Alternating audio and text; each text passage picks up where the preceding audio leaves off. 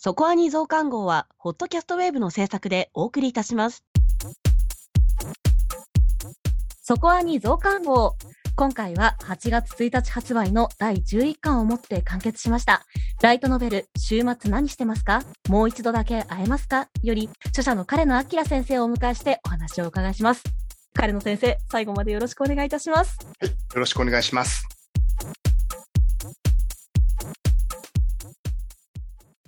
改めまして、今回のゲストは、週末何してますか？もう一度だけ会えますか？著者の彼野明先生です。よろしくお願いいたします。はい。長い物語に最後までお付き合いいただき、本当にありがとうございました。週末シリーズ作者の彼野です。今回もこうして声を交換できる場に呼んでいただきました。よろしくお願いします。よろしくお願いいたしよろしくおます。願いします。いやー、とうとう完結してしまったんですね。しました。ー今回はちょっとこういったご時世ということもあって、リモート収録であったりとか、発売からもう1ヶ月も経ってしまっていたりだとか、なんかいつもとちょっと違う感じで、なんでしょうね、私も読み終わってから噛み締める時間が長くって不思議な感覚で 今回を迎えたりしていますね。そうですね。いや、特にこちらもですね、あの、大体いつもこういう収録の時には次の巻で頭がいっぱいになりながら、前の巻どんな話だったかな、頭を改めていっぱいにしながらお話をしていたんですが、今回は1ヶ月、スカスカシリーズから離れて生活していたので、あーあ、こんなシリーズだったなっていう気持ちがちょっとあります。確かに確かに。そうですよね。あの、もう気づけば私と彼の先生、私とっていうか番組と彼の先生のお付き合いも、まあ、スカスカからの流れで6年以上という感じになってそうなりますねね。まあ、スカモカがスカスカの、まあ、最後の巻と同時に1巻が出たという形だったはずなので、まあ、はいなだれ込んで次のシリーズに行ってしまったので、なんだかこう、いや、終わりましたねって話すの初めてですよね。そうですね。まあ、すはい。スカスカ完結の時には、もう次のシリーズで頭がいっぱいですというふうに答えた記憶があるんですが、確かに。まあまあ今はあの逆に空っぽですと答えられます。まあ、なんといっても、まあ、これでやっと言える完結おめでとうございますということで、たくさんのメッセージもいただいているんですけれども、まあ、改めてこうファンの皆さんからの反応とかも含めて、いかがですかね、率直なお気持ちをちょっと伺ってもいいですか？読まれた方々、あの、ここまでお付き合いいただいた方々から、あの、直接のメッセージも結構いただいていまして、あの、主にツイッターとかなどですけれども、お返事はちょっとできませんが、この場を借りてありがとうございますと、率直に言うならもう、疲れたーとか、もうやっと終わったーとか、そんな感じの方向になります。もう本当にこの一月ずっとぐったりしていました。ここまであの自分が疲れてるとは思っていなかったので、まあ、終わったらやりたいことたくさんあるなーってウキウキしながら迎えたはずのこの8月を、ほとんど何もできずに過ごしてしまいました。まあ、ちょっとね、お出かけするにもしづらいというのもあると思いますが、なんかゆっくりご飯食べたりとかしたんですか、お酒めっちゃ飲んだとか。い や、お酒は全然ですね、あのー上さんにお酒送ってリモート乾杯したとか、でもそのくらいかな。ちなみに、上さんとはどんなお話されたかとか、ちょっと聞いてもいいですか？お疲れ様でした系のやつですね。こんな話もしたかったな、みたいな話も、ちょろちょろと。うーんなんか上さんってね、彼の先生以上に、まあ彼の先生はいろいろ出てはいらっしゃったけれど、上さん本当ベールに包まれているから、どんなお話をされるのかなとちょっと気になったりしちゃいました。まあそうですね。あまり表に出る方ではないので。今回はですね、本当に最後ということもあって、たくさんのメッセージをいただいたので、いつもはちょっと質問をなるべく抜粋して読んでいるんですけれども、ちょっと今回お疲れ様のメッセージもいくつかご紹介したいなと思います。ここで読ませていただきますね。えーはいもじゃこうにさんからのメッセージです。ありがとうございます。えシリーズ完結おめでとうございます。そしてお疲れ様でした。今回も発売日に書店へ走り購入させていただきました。ついにスカモカ終幕。終わってしまう寂しさを持ちながら読んでいました。モーンと社員がギレムの手を取り、共に旅立った後、5番浮遊島でのリーエルの3人分ぐらいいろんなものを見なきゃいけない気がするという言葉がとても印象的で響きました。フィナーレでもう一度会えたことが本当に本当に良かった。レグレーレの週末はいずれ訪れるにしても、決してバッドエンドではないハッピーエンドだったと思います。最後になりましたが、週末何してますか？もう一度だけ会えますかは、間違いなく自分の人生の中に心に残る物語になったと思います。終幕までこの物語を追い続けてよかったと強く感じます。本当に本当にありがとうございました。という、このもじゃさんは、えー差出人名をですね、高3とか書いていただいていたので、なんか私たちも、あもう高校生になったのねとかいうコメントをしていた気がして、ちょっと今回はい読ませていただ確きました。か受験生だった頃がありましたか。ありましたねありがとうございます。3人分のところにコメントいただけると特に嬉しいですね。あそこは、あの、いろいろな物語が集約する場所なので。さすが、一番感受性が豊かな時期にこの作品に触れていたんだなっていうのがちょっとはい。いいなというふうに思ってしまうのと、あ、もう一人ですね、コメント読ませてもらおうと思ってます。キアさんからメッセージいただきました。ありがとうございます。7年間執筆お疲れ様でした。こんなにハマった作品はスカスカが初めてでした。スカスカ、かっこモカを買いに行くためだけに県を越えたり、えー途中からは特典を回れる書店分だけ集めたりもしていました。これがとても楽しかったのを覚えています。もうできないのかと思うと少し寂しいですが、それでもスカキャラたちと一緒に成長してこれたことが嬉しいです。私はスカスカを知ったのは16歳の時で、青春がほぼスカスカで埋まりました。気づいたら私も20歳を超えていて、ティアットたち4姉妹とほぼ同年代で成長できたのも青春を感じられた一因かもしれません。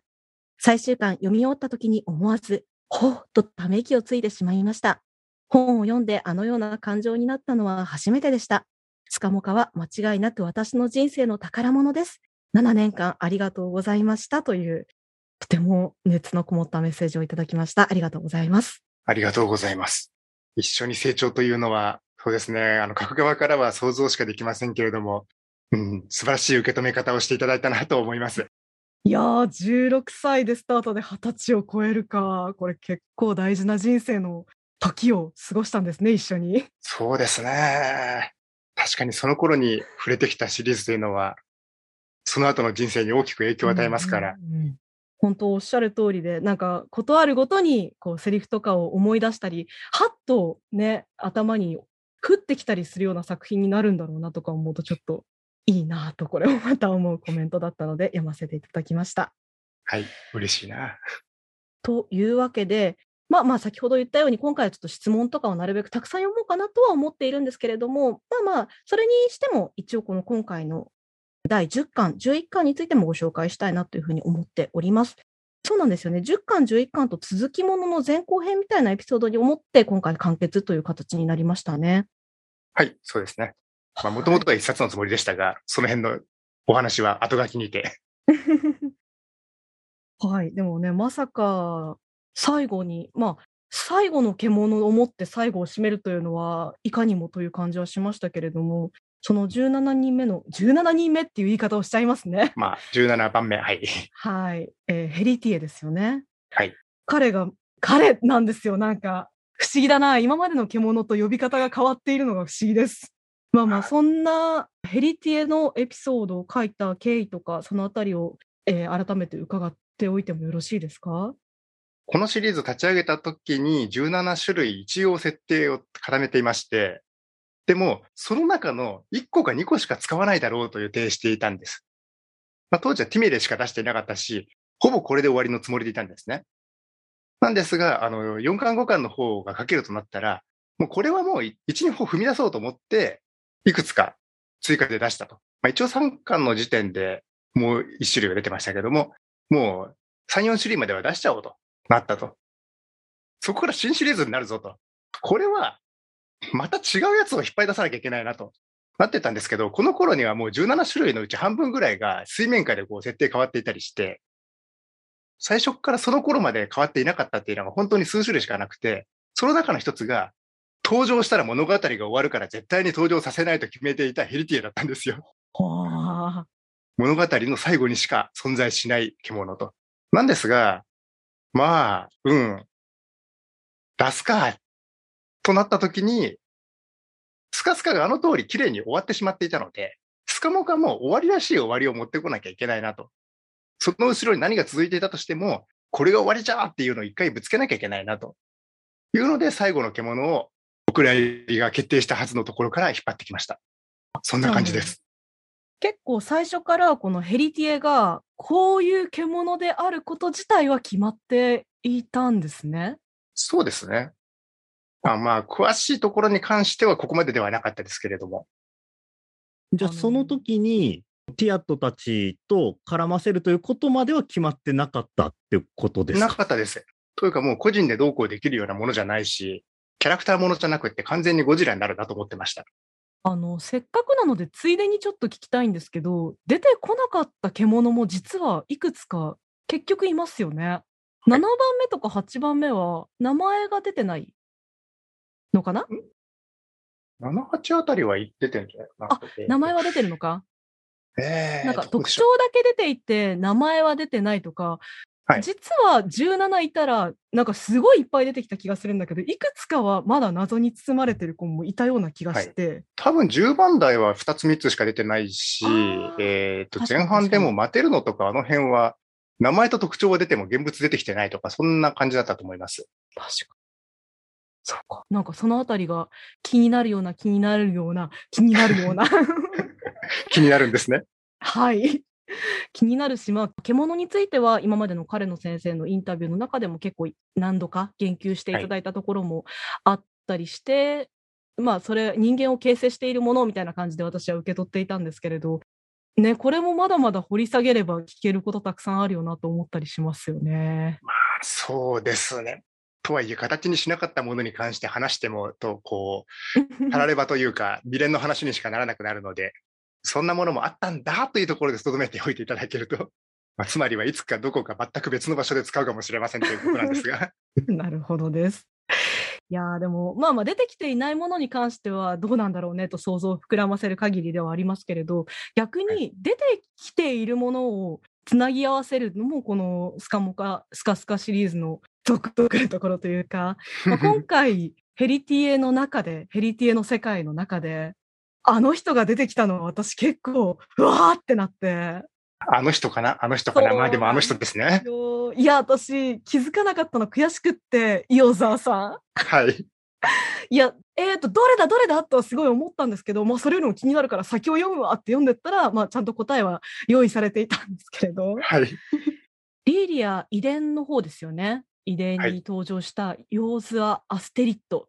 アデライードのおじさんですよね。はい。いや、私結構インタビューの時でこのヨーズアめっちゃ気になるっていう風に話してた気がしたので、うわここで出てくるか、しかもなんかやっぱヨーズアさん悪い人じゃなかったわこれはもう私の解釈でしかないんですけど、なんか憎いことをまたされましたよね、これも。そうですね。なかなかバランスが難しい人でもあって、あの、遺伝を読んでない人にも普通に楽しんでもらわなきゃいけない。ありつつ、でも、遺伝を読んでいた人にはもうたっぷりと、こう、あ、こういうことがあったから、ああいうことをしたのねっていうのが分かってもらえる、その二つを両立させる感じになってほしいなと思いながら詰め込みました。ちょっと今回こうスカモカシリーズ1巻の後書きを読み直したら、まあ、他のシリーズを知らなくても読めるようにはしてありますというふうに書いてあってあ本当にその通りで、まあ、今回こうスカモカの第1巻の後書きをちょっと読み返していたら他のシリーズを知らなくても読めますよというふうに彼の先生書いていらっしゃっていや本当にね今回もそうなんですけどでもリーリアイデンをまだ読んでない人には本当に読んでほしいと思いながらはい。これはもうただの宣伝ですねファンの宣伝です。いや、ありがとうございます。いや、まさかそういうつながりも、このね、スカスカシリーズがスカスカスカモカ、まあ、遺伝とか EX とか広がってきたからこその楽しみだなというふうに読ませていただいたところでした。集大成ですからね。いや、もう本当、すべてを味わい尽くさせてくれるなと思ったところでもう一つは、まさかの、まあ、彼の復活というか、いや、なんか最後にこんなことしてくるって、これはちょっと彼の先生にムカついちゃいましたね。絶対ないだろうなってちょっと思ってたんですけどね。まあでも、あの、6巻の時点で前振りはしていたんですよ。いやでもその前振りを期待させといてえ踏みにじるのが彼の先生でしょ？そうね。えー、そんなことないですよ。いやまあまあフェオドールくんですよね。はい。はいまさか彼が最後にもう一度出てくるとは彼が起き上がったところを見られるとは思わなかったのでびっくりしましたけれども、まあああいった結末を描かれた、はいまあ、思惑というか狙いというかそのあたりもちょっと聞かせてください。そうですね。作劇上の理由みたいな感じだと思うんですが、えーちょっとだけ長くなりまして、あの、まず、あのシーン、あの、いわゆるところのフェオドールの復活などではないということ。これが結構大事でして、スカモカ3巻中盤までのフェオドールの記憶しか持ってないわけですよ。で、彼の活躍ってそれ以降が本来の本番で、ラキシュと逃避行したり、ティアゴとぶつかったり、アルゴとすれ違ったり、お姉さんと張り合ったり、延々と、えー、街中を走り回ったり、えー、商人や軍人相手に単価を切って、魔王に扮して、まあいろいろやりました。でも、あれ全部失われてるんです。えー、あれをやる前ってことですよね。そうです。倉庫でシセルブラッカーゲートと目を合わせた瞬間までの彼でしかないので、その後のフェオドールはもう失われたままである。で、失われたものがそのまま戻ってくることはないっていうのはこの物語の根幹にあるんですよね。ビレムが失った過去はそのまま帰ってきたりしませんし、クトリもそのまま帰ってきたりなんてしないわけですよ。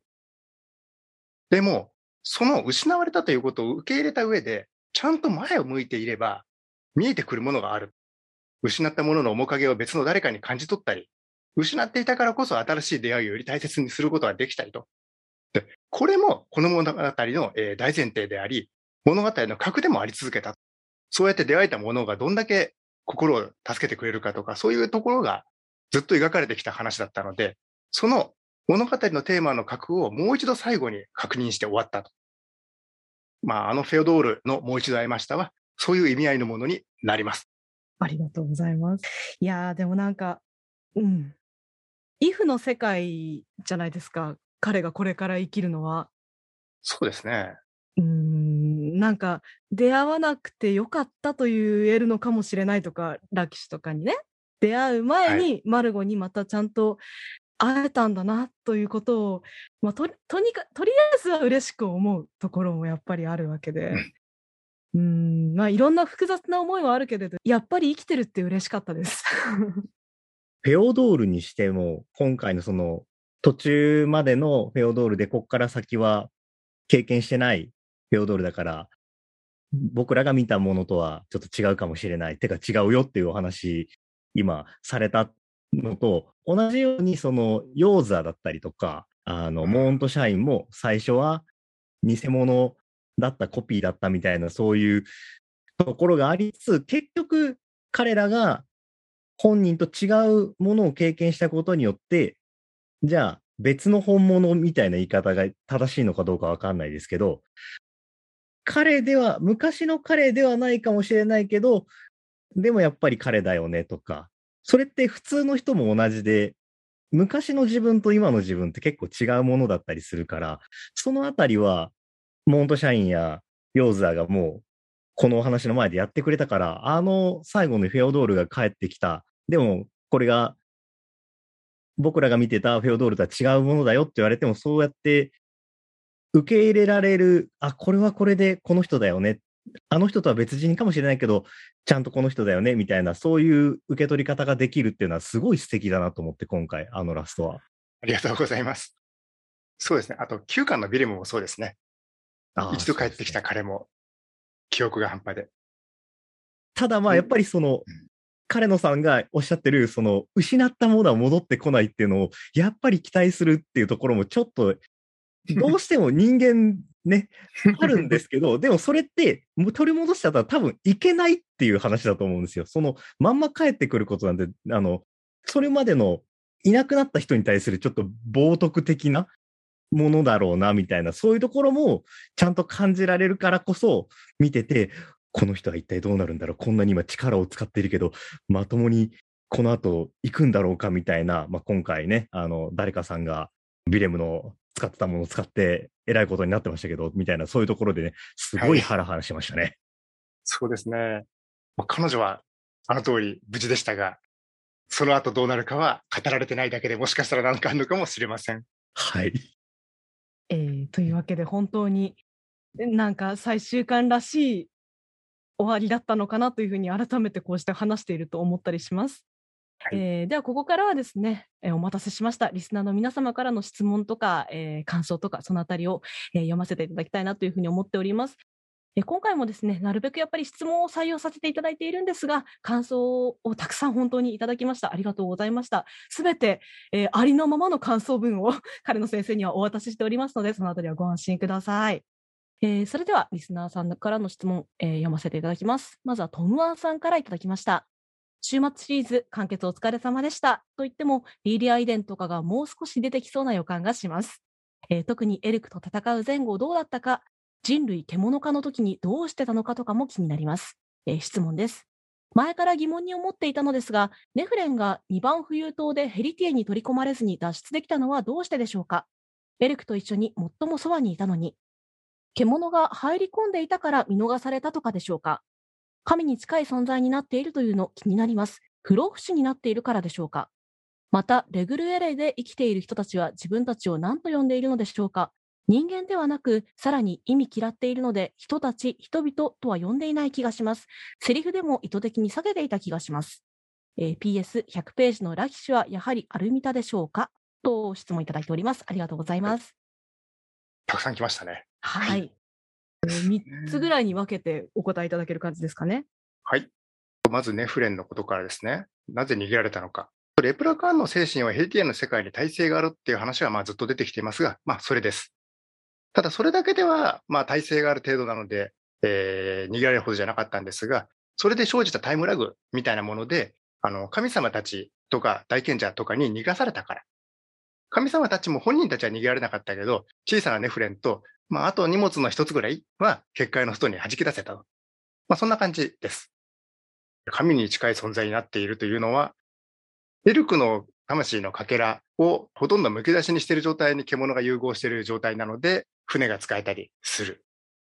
レプラカーンで生きている人たちが自分たちを何と呼んでいるか。えー、人という表現は、実は何度となく作中で使われています。ただもちろんこの人というのは、生物学的な意味でエムルテンワイトのことを指しているものじゃありません。たまたま日本語で表現したときにそうなっただけと考えてください。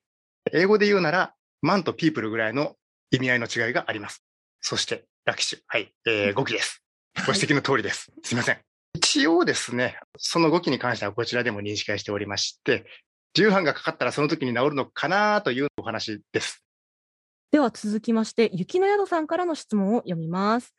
えー、コロンの流乱豪邸を教えたのはヒルグラム元ですか？また、どういう経緯で覚えることになったのですか？という質問です。ありがとうございます。はい、ありがとうございます。えー、そうですね。まあ、ある意味バレバレですけども、はい、その通りです。もともと10巻のプロットにはコロンの旅路も書かれていたんですが、あの、100ページ分ぐらい普通に書いたところで、これ、本筋から離れすぎてないかと。まあ、しかも、全体の雰囲気に全くそぐわない、普通の痛快活劇すぎるんじゃないかと。パワーアップイベントとか普通にポコポコ入ってくるんで、これはやめようとなって全部ボツりました。はい、いや、本当コロンは一人だけ週刊少年ジャンプしてましたよね。登場とか。はい、まあ、ちょっと、出を待ってたのかなとか、うん、剣の力を解放するあたり、どっかで見たことあるなとか、ありますよね。いや、あの、おっしゃる通りで、本当、あそうだったんだなって思いました。あの痛快活劇だったことに安心しましたし、それはそれで、はい、もし機会があるなら何か読んでみたいですね。100ページ書いても全然終わってなかったんで、あれだけで1、2冊いくと思うんですよね。しかもオチが見えてるし。で、そうですね。ご推察の通り、あの、コロンの技はヒルグラム人形から学びました。というか、あの、あって、いろいろあって戦って、いい具合に決着がつかなくて、そんな感じの戦いの中で見て盗みました。もちろん指状とか芽生えました。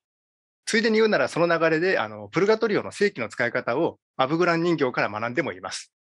パワーアップイベントがてんこ盛りだったんですね。あいつだけ。うん、とんでもない人たちと出会っているコロンの話が割愛されてるっていう、これはなかなか 衝撃の割愛ですよ。はい。ありがとうございます。えー、じゃあ続きまして、木更木おぼろさんからの、えー、質問いただきました。ありがとうございます。そこはに投稿するのは初めてです。あ、こんなにやって、今回初めてありがたいですね。はい、えー、週末のシリーズの完結、本当におめでとうございます。スカスカ3巻発売あたりから作品に触れ始め、今日に至るまで感化されてきました。今回質問が2つあります。えー、1つ目はスカモカ11巻81から82ページの、えー、ダグウェポンで切りつけるというのはとにかく悪口を言って相手をへこませるようなものなのでへこみ切った相手はお前はこういうやつだという決めつけに屈しやすくなるに関してで、えー、悪口を言って相手をへこませるといった観点で特に強烈な内容の効果を持つカリオンにはどんなものがありますか？例えば、セニオリスで考えると、お前は死んでる、お前は死者だといった悪口は、なかなかに強烈なものだと思いますが、これ以上のものがあるのかどうか気になります。という質問と、もう一つじゃあ合わせて読みますね。えー二つ目は、レグレーレに関してで、100を超える浮遊塔の集合体なので大変だとは思いますが、作中で特に言及のない浮遊塔の特徴を考えられている分だけでも知りたいですという、まあ、私が獣を知りたくなるのと同じような質問も来てますね。ありがとうございます。一つ目、悪口。そうですね。あの、ネガティブな決めつけを押し付けられるっていうのはもうどれもその時点でひどい話で、セニョリスのは確かにひどいんですけど、それより上とか下とか、そういう比較はなかなか難しいとは思いますが、え作中にあんまり出せなかったのはあります、セニョリス以外を。使い手に作用するものをメインに出したのは、まあ、レプラカーンがそういうものをメインで適用しそうだなっていう判断からなんですが、まあ、一応作中に出なかっただけで分かりやすく呪い呪いした効果を押し付ける政権案もそれなりにはありました。例えば、耳元で何かが囁き続ける幻聴がずっとつきまとって、それで精神を削られると一緒に肉体も化け物に変貌していくというようなダメージを与える剣とか。ちなみに、えーカテナの姉妹剣です。えぐいっすね。いやー、呪いの剣、いや、まあ、聖剣ですけど、呪いを与える剣ってやっぱり呪い呪いしてる方がいいかなと思っていくつかサンプル作った中の一つです。ちなみに、ゼルメルヒオルももともとはそっち側で、切りつけた相手が変わるものだったりもしました。まあ、変更されました。えー二つ目。作中で特に言及のない浮遊と、一応出なかった島も含めて大雑把な設定は作ってあります。1、2個上げると、26番とか、ちょっと出したかったですね。トレントの集落です。えんーでっかい木です。あの世界のトレントは、あのエルフの近親種ですが、世界を侵食する力とかはなくて、他の種族とあの体感している時間のスケールが違いすぎて、まともにコミュニケーションが取れなくて、結果的に種族丸ごと引きこもりみたいになってます。知恵と意識があるはずなのに、何も喋んない。ここをちょっと使いたかったってのはありました。作中に出てきたタゼカが発生したのが26番ですね。タゼカって誰だってなると思いますけれども、そんな子も出てます。子供たちの一人ですね。そうです。ちょっとこう、達観した感じの喋りをしている子です。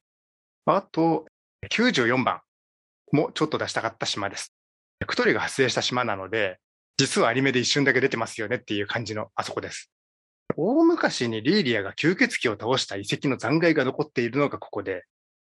遺伝一巻の冒頭ですね。そこには身辺精霊のかけらがあるという設定が当初ありました。身辺精霊は、えっ、と、遺伝に出てきたセニオリスちゃんの源ですね。そこが語られていたら、もしかしたらセニオリスの名が誕生していたかもしれません。そんな94番、出番はありませんでした。出してない設定について聞かれるとキリがないぐらい出てくるんですよね。なんせあるもので。ロード・オブ・ザ・リングのエントみたいですよね、トレント。ああ、あれよりももっとスローリーですね。はい。じゃあ、どんどん読みますね。ネフレン好き好き、ハグしたいさんからの、えーコメントです。ありがとうございます。えースカモカ8巻のもう一度だけ会えますか？スターリー・ドーンにて、ネフレンとビレムが会えたシーンでは、ネフレンは紫の右目とあるのですが、次のシーンでは見えている方は木炭のような色となっています。えー私的解釈では、オデットさんの瞳の力が何か影響して、この時だけ紫なのかな？もうインプの瞳の力を使われた方の瞳の色が紫になる描写ってあったっけ？と気になっています。瞳の色が紫でも、汗た木炭色でも、ネフレンは女神で最高キュートなのですが、ずっと気になっているので質問を送らせていただきましたということです。ありがとうございます。ありがとうございます。あの時は正常な状態の瞳じゃありません。一種の寝ぼけ眼のようなものだと考えてください。まああのちゃんと目が覚めたら元に戻ります。すごくキラキラしていたという感じですね。はい、えーと、ちょうどネフレンに関する質問もう一個続いているので、こちらも読みますね。はいえートレインさんからの質問です。過去2回、私はネフレンが大好きと送らせていただきました。そして最後にどうしても知りたいことがあるので質問させてください。これまで多くの女性を泣かせてきた彼の先生ですが、えーもし今のネフレンが涙を流した際、その涙は両目から流れるのでしょうか？それとも外見上変質していない片目のみからしか流れないのでしょうか？お答えいただけると幸いです。まだ終わってほしくないというのが正直な気持ちです。ですが、彼の先生が想像してくださった空の下で、最後まで読者として出会え、共にあれたことをとても嬉しく思います。先生のひどくないよという言葉を信じ、獣となった身ですが、えー今後も応援しています。本当に完結おめでとうございます。という、獣になってますよ。はい獣になってますね。びっくりどれでしょう。何種目？何番目ですか？はい。はい。はい。ネフレン大好きということで。いやー、ネフレンコメントありますね、やはり。そうですね。涙の理由というか原因によっていろいろと変わると思います。固め固めで、陽性としてのネフレン、反重としてのネフレン、それぞれの片方しか泣く理由がなかった場合は、片方からだけ涙が流れるでしょう。そして、えー両方の心情が一致しているなら、両方から流れるでしょうという感じです。あと、そんなに流してきてないと思うんですよね。確かにネフレンは表紙でも涙流してないですからね。はい。はい。じゃあ続きまして、四十からさんからの質問です。シリーズ完結2巻、どちらも面白かったです。先輩キャラが不格好ながらも先輩しているところや、シリーズで珍しいたくさんの戦闘シーン、特にコロンがプルガトリオを使ったシーンは鳥肌が立ちました。シリーズ完結したところであまり本編とは関係ない質問を。ジェイドネイルと戦った時、なんだかよくわからない攻撃がありましたが、あれが結局何だったのか、彼の先生は知っていますか？改めてシリーズ完結お疲れ様でした。この作品に出会えてよかったです。今後の活動も期待しています。追伸、ツイッターにて86番冬島が墜落済みになっているのがクスッときました。あと、これは今書いている途中に思ったんですが、彼の先生が作るノベルゲーとかやってみたいなと、そっち関連に手を出してみたりとかはないですか？ということです。ありがとうございます。てんこ盛りですね。なんだかよくわからない攻撃。はい。えー彼の先生は知っていますかと問われましたら、知っていますと答えましょう。スウォンとエミスサがやられた時の攻撃のことだと思うんですが、あれはあの時のジェイドネイルが完全体だったので、ちょっと相手の動きが速すぎてまともな戦闘が成立しなかったんですね。えーゲーム的に言うと、絶対先制攻撃足す一旦99回攻撃みたいなやつだったんです。なので、もうあんなの戦わなきゃいけないのかってなったスウォンとエミスサ、戦闘前にむっちゃくちゃ準備して、戦闘開始と同時に超ダメージ与えるぞみたいな、ちょっとこう、チートじみたシーン、あの、布陣を用意していったんです。そしたら、その地雷原みたいな布陣ごと戦闘開始と同時に踏み潰されて終わってしまったと。なので、スウォン的には何もさできずに、一撃で殺されちゃったとしか思えなかったと。ところが、まあ実際にはこの時にスウォンたちの超ダメージはちゃんと与えられていて、ジェイドネイルはそれ以降大幅に弱体化しています。えー対ヘルバ戦とか、えー対偽勇者状態のアルミタ戦とかでは、えーターン8回攻撃ぐらい。で、偽勇者が解けたアルミタとユーディアが戦った時にはターン4回攻撃ぐらいに弱体化していました。という感じです。スウォンがね、今回地味に良かったなというのを私ちょっと思ってて。え、スウォンかっこよかったですよね、今回。ちゃちゃんと、ちゃんと前線で、前線で戦ってる姿は初めてのはずですね。うん。なんか若スウォン良かったです。ありがとうございました。そうですね。若そうももうちょっと出しておきたいなと思っていたところで今回の話になったので、あのように出しました。これ質問とちょっと違いますけれども、あの、ツイッターのアカウント情報のところの86番ですね。気づく方いるかなと思いながら小ネタを仕込んで気づいていただけてよかったです。ちなみに10巻の発売日当日に買いました。おお。ノベルゲーム、ノベルゲームですね。はい。えーノベルゲームの仕事、昔はやっていました。えー名前を公開できているものは本当にごく一部ですけれどもという感じです。でノベルゲームという形式でしか書けない物語ネタは、まあ、まだいくつか手持ちにあるので、もしかしたらそれを形にできる未来もあるかもしれませんというぐらいですね。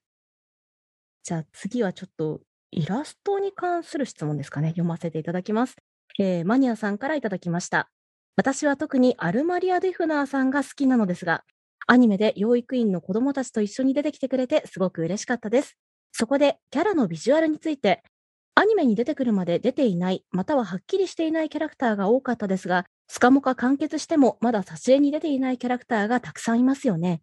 ビジュアルが出ないまま完結してしまって少し寂しいです。えー先生は特に見た目の設定にこだわったキャラクターはいますか？あと、アルマリアさんの髪の色を教えてほしいです。ということです。はい、ありがとうございます。なるほど。はいちょっと空色とか髪の色に関しては特徴的な呼び方をするのがね、この作品のポイントというか、そうねになってましたからね。そういうことですかね。はい。別のところでちょっと触れたんですけれども、レプラカーンの髪の色はそれぞれコンセプトがあって、死を連想させる色として使っていたものと、あの、生命の芽吹きを連想させる色から選んでいるものなどなどがあったりしたんですが、まあ、そのあたりの子たちはちゃんとイラスト化していますし、見た目の設定にこだわったキャラクターはいるかという話でいくならば、上さんのイラストで見たいなと思えるようなキャラクターであることは常に意識していました。女の子たちはもちろん違う種族の皆さんも。実際にイラスト化されたかどうか置いといて、その意気込みでやっています。あと、アルマリアの髪の色は黒です。で、瞳は飛び色です。これは作中で改めて説明はしなかったと思いますが、その設定自体は割と昔から公開していたりしました。結構、キャラクターデザインに関しては、上さんにお任せしているみたいな話を以前のインタビューでも聞いた気がしますけれど、そうですね。えー続きまして、セーラーホーリージさんからいただきました。えー週末なは私が初めて全巻揃えたライトノベルです。本当に大好きです。質問ですが、私はラーントルクの服装が本当に大好きなのですが、彼の先生が一番好きなキャラの服装は何ですか？また、キャラの他の服装を見てみたいです。週末なでも他のでも新作楽しみにしております。ということです。ありがとうございます。はい。どのキャラの服も非常に可愛らしくデザインされていて、うーん、一番好きなと言われますと、多分質問の意図からは離れると思うんですけれども、孫メダリ先生のメガネ、あのデザインがものすごいお気に入りなんですよ。もう最初に見た時から。こう、上さんすごいって再確認した瞬間でしたね、あれは。いわゆるサイクロプス。もう、いかにも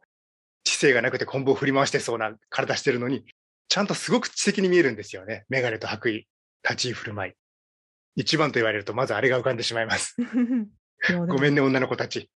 確かに、本当そうですよね。サイクロプスってね、なんか大量に、うおーみたいな感じの描写がパッと出てくるけど、ゴメダリ先生はね、かっこよかったですよね。はい。えーじゃあ続きまして、さんちゃんさんからもいただいてます。ありがとうございます。えーいつも楽しく聞かせていただいています。彼の先生、スカスカ、スカモカお疲れ様でした。僕が初めてラノベを買ったのも、小説で泣いたのも、この作品が初めてです。本当にありがとうございました。質問ですが、スカスカ、スカモカの設定やキャラはいつどんな時に出来上がったのでしょうか？教えてくださいという、初々しい質問をいただきました。ありがとうございますありがとうござ。います。まあ、初めての方というのが、だいぶいらっしゃるみたいですね。すごいな。罪深いですよ。はい えーで、質問の件ですね。これは多分、それぞれの設定やキャラの生まれたあの内容というか、経緯を羅列していったら夜が明けてしまいます。一度に全部作ったわけじゃないので。全体の話で言いますと、こういう展開は面白そうだなとか、こういう演出を使ってみたいなとか、こういうセリフをバシッと出せるお話はどうかなとか、それにはどういう登場人物がふさわしいかなとか、そういったあの細かいパーツを常にひねり出し続けていると。日常から。そしてそれをあの書き留めておいて、いざ話を作ろうとしたときに、それらをジグソーパズルのように組み合わせて、お、この二つ組み合わせるとすごいことになるぞとか、お、これをこの順番で並べるといいぞとか、そういった気づきをどんどんどんどん積み上げていって完成するのがこのシリーズという感じになっています。というかまあ、あの、程度の差はあっても、大抵の世の中の物語はそんな感じに生まれてくるもんだと思っていますけど。ありがとうございます。次は、あきらさんから、あ、なるほど。こういう質問はあまり今までなかったですね。それぞれの行く先を暗示するようなエピローグの感慨深さがたまりませんでした。終章、また会えたねは、挿絵を見て驚愕した直後、彼のモノローグで始まる本文に涙腺決壊しました。本当に本当に良かった。また、太陽の傾いたこの世界で、や、いずれその日は落ちるとも、など、以前登場していたフレーズのリフレインに思わずおっとなりました。さらに英語副題の Something Truly Precious など、脳裏に曲とともにクトリの横顔がよぎるワードも、特に太陽の傾いたという言い回しは最終巻以外にもたくさん出てきましたが、やはり彼の先生の超こだわりポイントだったりするのでしょうか。これまでの章のタイトルに込めた思いなど、とっておきの裏話があれば、ぜひ聞いてみたいです。ということです。はい、ありがとうございます。そうですね。小タイトルと副題、毎回頭を悩ませていますね。まあ、その分、あの、読んだ人、ほとんどにあの通じなくても、一人でもにやりとしてもらえたらいいなという感じで組んでいます。なので、こうやって気づいていただけて、すごく嬉しいです。ありがとうございます。トゥルーリープレセス、そうです。Always in my heart ですね。歌詞の一部から使わせていただいています。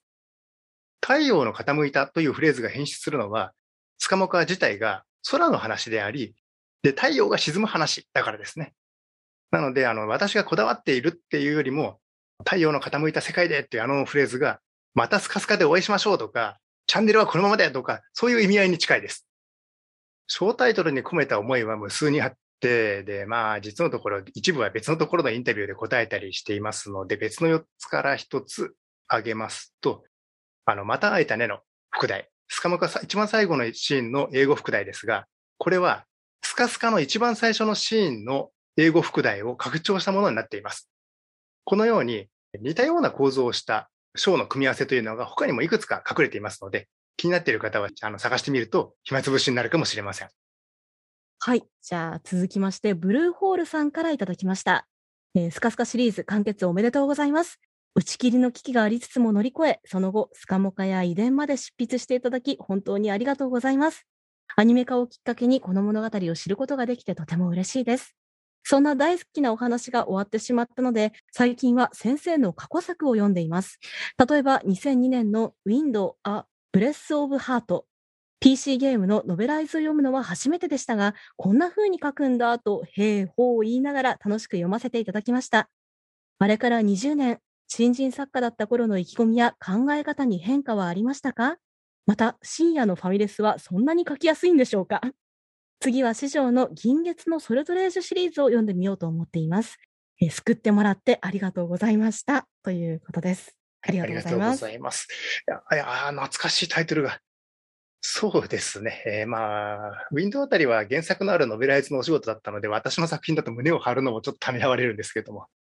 まあ、長年やっていればもちろんあの考え方を含めてあらゆることに変化がありますし、その変化をどう次に生かすかを考えるのが仕事を続けるっていうことだと思っています。なのでまあ、20年経って、ほぼ別人のようなものだし、でもちゃんと延長上にはいるぞという感じです。で、深夜のファミレス。はい。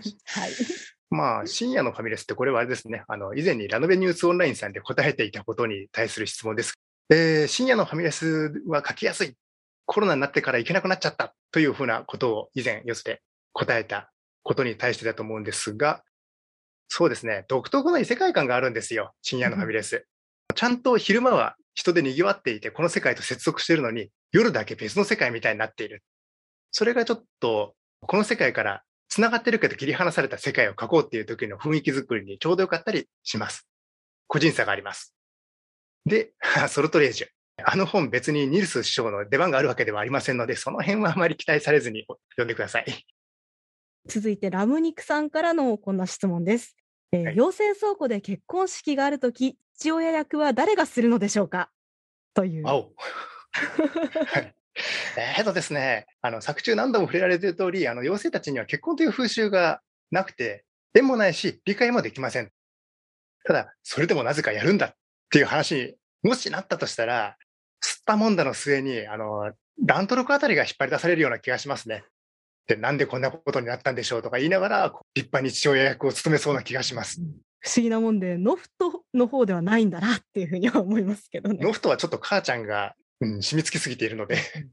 はい、えー、じゃあもう一つ読みますね。えー、どこかのじとめ好きさんからの質問です。えー、ボツになった擬人化セニオリスちゃんが酒飲んで愚痴るだけのコーナーはどんな感じのシチュエーションだったのでしょうか？他にも擬人化したカリオンがいるのか行政やエムネットアイトが愚痴を聞いているのか教えていただけると嬉しいですということです。はい。まあ、いや、あれはあの完全に舞台裏、メタの視点のネタだけを並べたコメディの予定でした。彼氏に合わせて趣味が変わる系のパーシバルちゃんとか、あのめちゃくちゃ友達が多いモールネンちゃんとかが、あのセニョリスちゃんの愚痴を聞く役。そうですね。一応、あの、その先の発展系というネタとして、あの、なぜか相乗化した兵器たちの戦いを描く政権コレクションというネタに まで行こうかなという 案はありました。あの、暁の水平線に勝利を刻みそうな感じのやつで。これ、政権コレクションっていう字面が最高にいいですよね。もちろん皆さんコレクションはひらがなですよ。はい。はい。まあ、こんないろいろな角度の質問をいただいてきましたけれど、じゃあこのあたりで最後じゃあ2つ読ませていただきますね。はい、えー、ナサニアさんからいただきました。えー、彼の先生、スカモカ完結おめでとうございます。私はアニメスカスカを知って、そこからスカモカを読んで、本当にこの作品に感謝しかありません。質問なのですが、これからリーリア遺伝などスカスカシリーズ3部を書く予定はあるのでしょうか、えー、続きまして、人形にされたおばあちゃんさんからいただきました。えー、10巻、11巻は本当に最高でした。最後のネフレンのセリフやモーント社員の決意、お茶目なアイセア、どれも読んだ瞬間、転げ回りたくなるほど熱く面白かったです。質問なのですが、もしかして遺伝リーリアの方は新しい巻が出たりとかしませんか？意味深に2巻が終わったもので、もしかしたらと思っているのですが、よければお答えいただけると幸いですという、まあ、続編的なものを希望するコメントをこの他にもたくさんいただいておりました。ありがとうございます。ありがとうございます。と、そうですね。あの、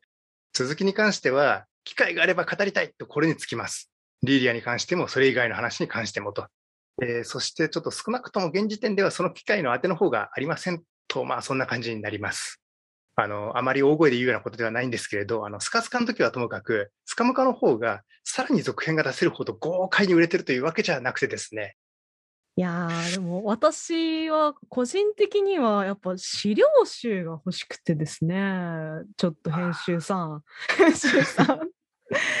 あのーまあまあ、やっぱり続きっていうものは私たちの応援次第なところが大きいんだろうなということしか、まあ彼の先生からは言えないとは思うんですけれど、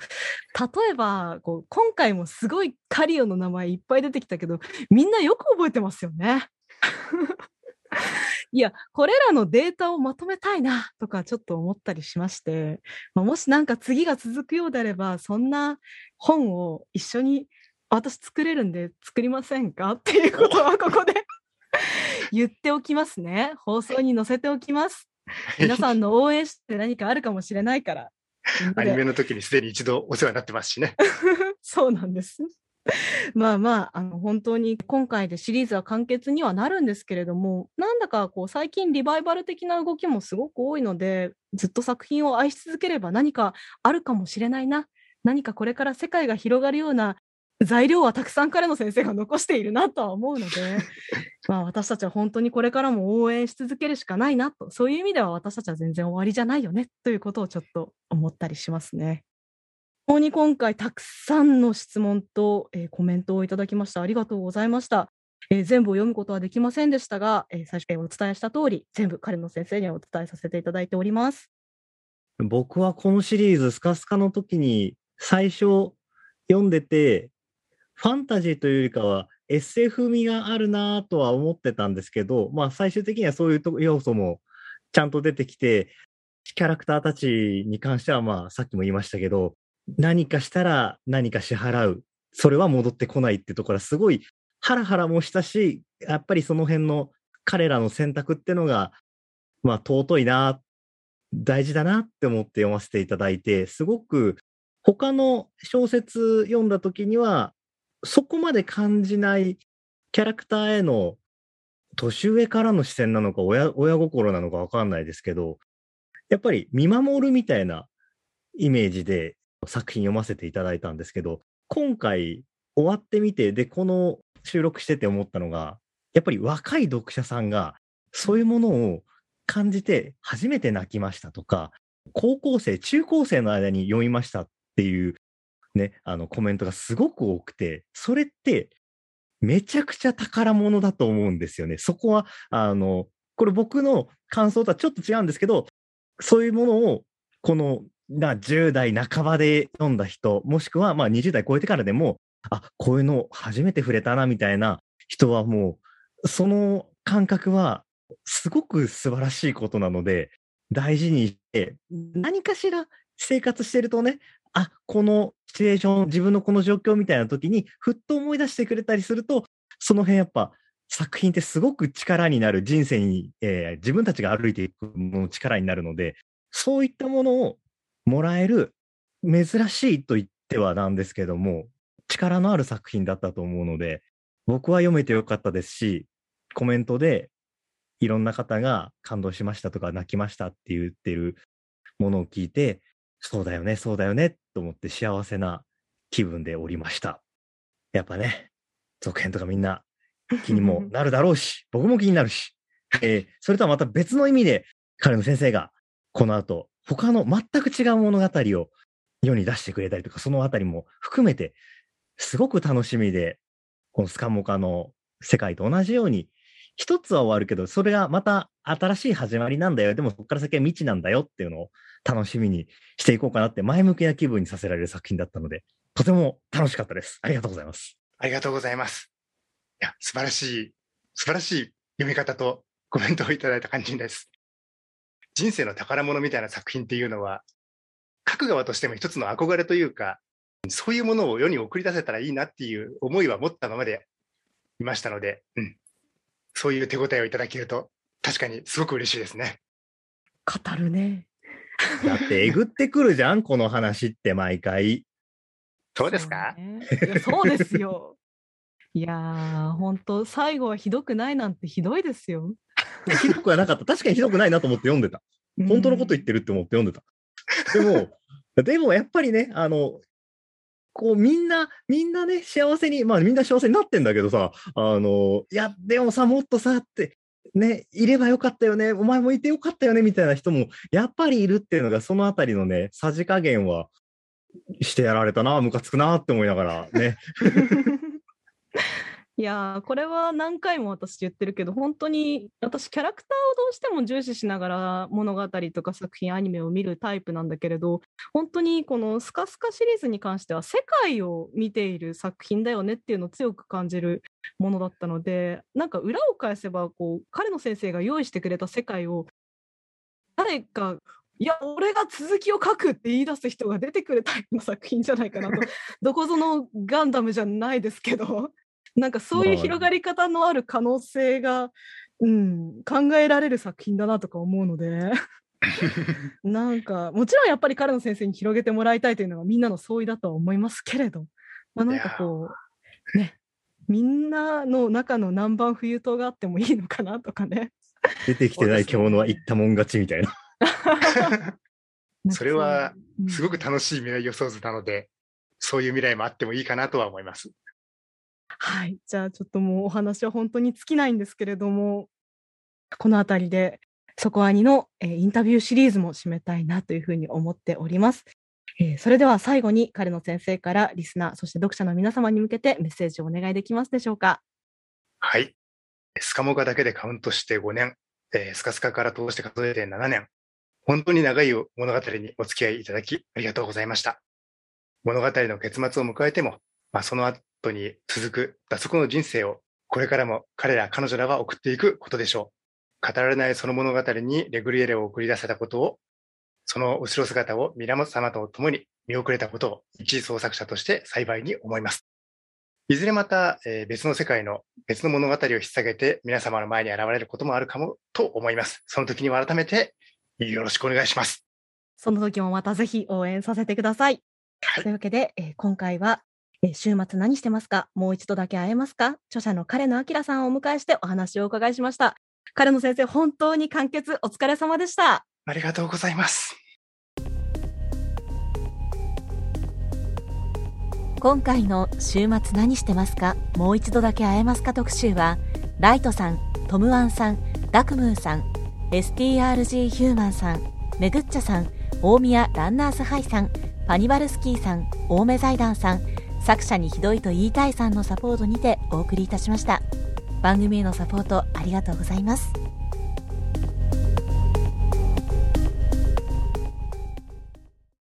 そこアニ増刊号は、ホットキャストウェーブの制作でお送りいたしました。